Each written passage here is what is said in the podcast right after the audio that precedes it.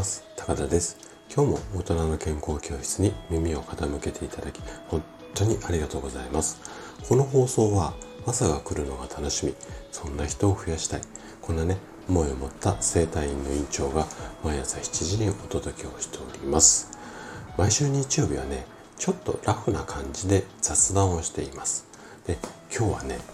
閉店から学ぶビジネスモデル。なんかねちょっとビジネス書のタイトルみたいなうんと話なんですがこんなねちょっと最近思い思いついたっていうか思ったことをあれこれ話していこうかなというふうに思います。で我が家がよく利用する、まあ、スーパーが2つあるんですよ。で1つが、えー、生協あのコープの生協ですね生協さんとあともう一つが洋華堂さんなんですね。でえっ、と、ちょっと先日したんですけども、こちらのね、生協さんが来年1月末で閉店となるみたいなんですよ。で、張り紙を見ると、その47年、オープンしてね、47年の歴史に幕が下りるわけなんですが、その閉店のお知らせのね、張り紙には、まあ、その閉店の理由が、近隣スーパーとの競争の激化であったりだとかあとは仕入れコストとか人件費が高騰したとか、まあ、あれこれ理由が書かれてあってで赤字が続いて経営の継続が難しくなったっていう感じだったんですね。でこの内容を見ながらねうちの奥さんはね清潔さん大好きだったのでやっぱりねちょっとね品物うんと洋方さんと比べるとうちはいいなってお肉も魚も美味しいかなっていうふうに感じていたのではあっていうような感じでねなんかうん来年からなんかおかずがあんま美味しくなくなっちゃうみたいなこと言ってたんですけど私はなんかそれをふんふんって聞きながらね反対に反対にっていうか頭では全然違うことを考えてて自分なりにどうして生協さんがまあ閉店になっちゃって横田さんは未だに続いてるのかっていう、まあ、理由みたいなのを考えてみたんですね。でこの生協さんの立地っていうのが駅からね手前に、えっと、洋華堂があってその奥に生協さんがあるという感じ。でそのさらに奥に大きなこうそうですねおそらく数千世帯は住んでいるだろう団地。昔ながらの団地です。これがあっておそらくね多分昭和の時代多分私と同い年ぐらい昭和40年とか50年ぐらいの建物じゃないのかなって。5階建てでねもうエレベーターもなくっていわゆる昔の団地なんですけれどもここがあってで盛況のお客さんっていうのはやはりねちょっと今年齢層が高めでかつおそらくねこの団地に住んでいる方がほとんどまあ、買い物をしてで駅まで行かずにその手前の生協さんで買い物をしてでまた自分家に戻る、まあ、こんな流れがもう自然と出来上がっていたんだと思うんですよね。でおそらくこの団地ができた時代と,、えーと、団地ができてその後に数年経って生協さんができたんじゃないのかなって47年なんでね、えー、と思ってるんですがその皆さんがこうしご指摘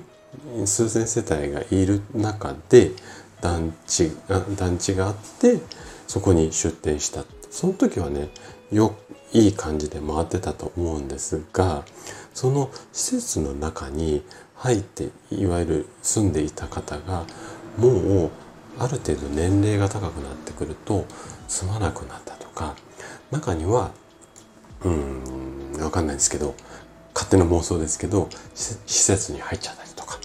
っていう形でその団地に住んでる方自体がだんだんこう目減りをしていったで次に入居された方が、うん、若い方なのか年齢が高めの方が分かんないんですけども7080になってからそこの団地に入るっていうのはおそらくそんなにないと思うんですよね。おそらく30代40代まあ言って50代ぐらいだと思うんですけどもそういった方が入ってきた時にその生協さんではなくって他のスーパーまあそのもう少し奥にある洋華堂さんに行ってるんじゃないのかなって。で洋華堂と生協のこう関係っていうのはもうね道路一本。でお店からお店までねもう30秒ぐらいしか離れてないそんな環境なんですよ。で洋華堂の方は1階が食料品売り場2階は衣料品。3階にはねビッグカメラが入っているんですね。なので集客力は抜群だし若い方であれば結構そっちに流れちゃうかなと思うんですよ。あとはそのヨーカド独自のアプリなんかもあってポイントをつけたりとかアプリの中でチラシをあのはい配信っていうかしたりだとかあとはビッグカメラとえっとヨーカドはあとねなんだっけえっと電子マネーがあるんですよえっとねなんだっけな7個だあ 7, 7個っていう電子かあのカードがあるんですけどそれがビッグカメラでねその、うん、お会計で7個が使えたりするんですよね。でこういった状況だともう競争するステージ盛況はもうスーパーだけなのでもうステージが変わってしまうんですよね。さらに、えっ、ー、とヨカドはネットスーパーまであるので最近は実際にスーパーに来店しないでもう夜中ネットで注文してまああの翌日配送してもらってでたまに行くと来店することもあるかもしれないんですけどそうなってきた時って請求しなくてやっぱりヨカドに行っちゃうと思うんですよね。で、えーとこんなことをあれこれ考えていてでもスーパーそのものってっていうかスーパーのそのビジネスのやり方っていうのはせいぜいそう半径1キロぐらい圏内っていうんですかね。1キロ以内ぐらいに住んでる方をターゲットにするそんなビジネスで生体院も全く一緒なんですね。近所に住んでる方がやっぱり頻繁に通っていただく。まああのー、結構片道30分1時間かけて評判を聞きながらっていう方も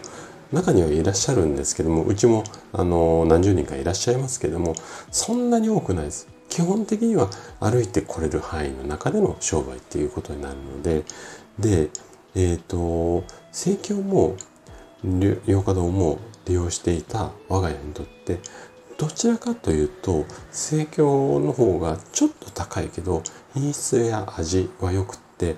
添加物も少ない商品が多いので積極的に石油を利用していたんだけれども今お話ししたような理由で競争に負けてしまって47年間続いていたビジネスが終了なるお店畳まなきゃいけない。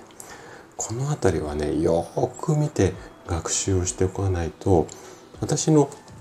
ね生態院っていうのは東京都の世田谷区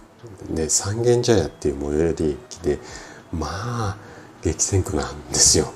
で駅前は大手のチェーン店ばかりで月に何十万もかけてネットのあの PPC って言われるような広告もう一番に出てくるような検索すると一番に出てくるような広告をガンガン打っていたりだとかあとはホームページに可愛い女性のタレントさんがイメージキャラクターでこう掲載されていたりとかもうかなり派手なんですよ。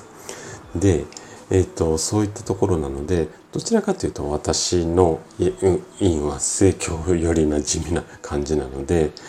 で、えっ、ー、と、まあ、この半径1キロ圏内の